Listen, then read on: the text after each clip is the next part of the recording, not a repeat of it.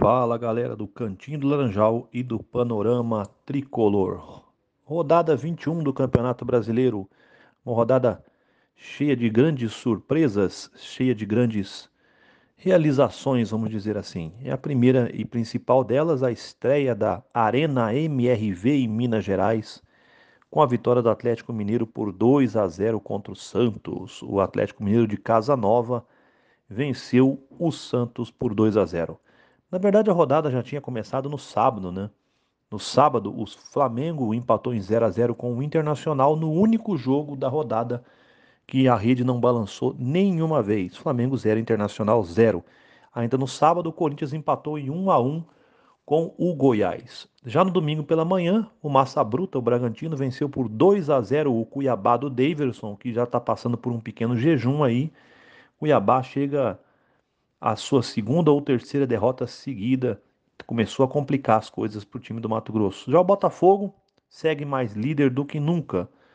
Nos jogos da tarde e final de noite, começo de noite, né? Final de tarde, começo de noite no domingo, Botafogo massacrou o Bahia por 3 a 0. Mais uma partida brilhante do Botafogo. É um time que está jogando um futebol lindíssimo e muito, muito, muito competente. Botafogo praticamente virtual campeão brasileiro.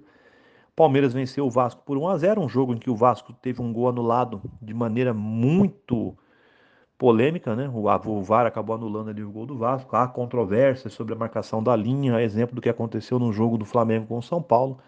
E a gente segue, mas o resultado final foi Palmeiras 1 a 0.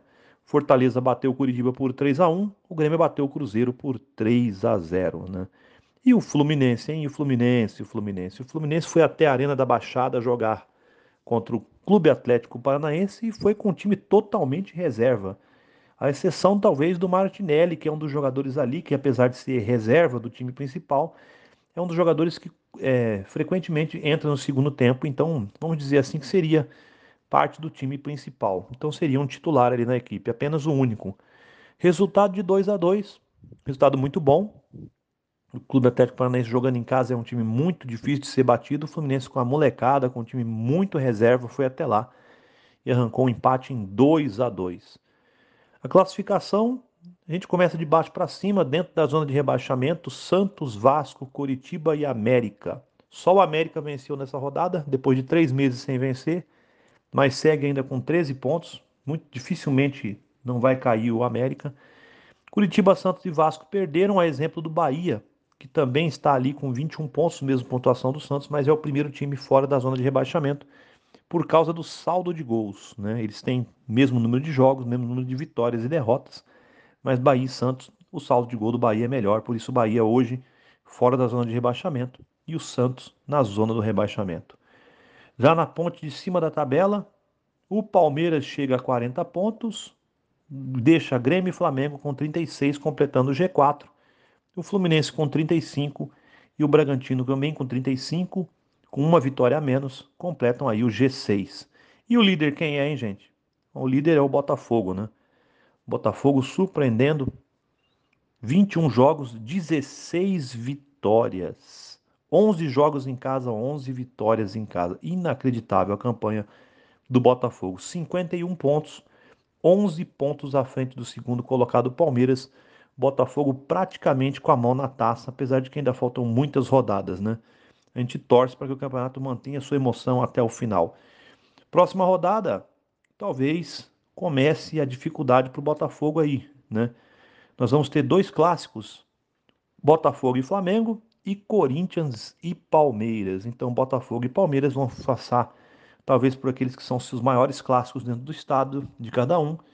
E aí é óbvio que o Botafogo vai manter a liderança, mas quem sabe aí a oportunidade do Palmeiras diminuir essa vantagem caso o Botafogo tropece contra o Flamengo, que afinal de contas, clássico é clássico.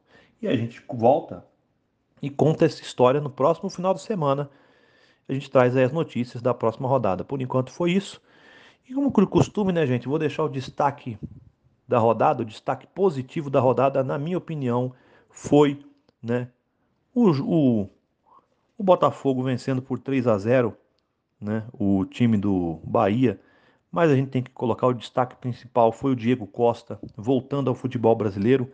Ele que é naturalizado espanhol, É um baita de um centroavante, 34 anos, e faz a sua estreia fazendo dois gols pelo Botafogo. É um reforço aí para o Campeonato Brasileiro, um jogador que provavelmente vai brilhar muito, porque o Botafogo perdeu por um tempo aí o Tiquito Soares, mas aí tem já o Diego Costa, e é, para mim é o grande destaque da rodada. Ele que veio aí, né, do estrangeiro para integrar o time do Botafogo.